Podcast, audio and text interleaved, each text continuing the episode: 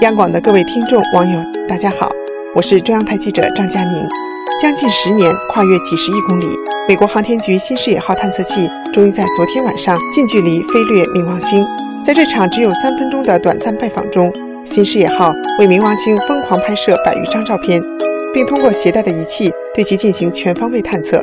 此后，它将继续前进，探访柯伊伯带，成为人类第一个探索冥王星和柯伊伯带的深空探测器。对于探索太阳系起源意义重大。十年磨一剑，只为看你一眼。浩瀚宇宙这么大，让我们带着智慧出发。祝各位晚安。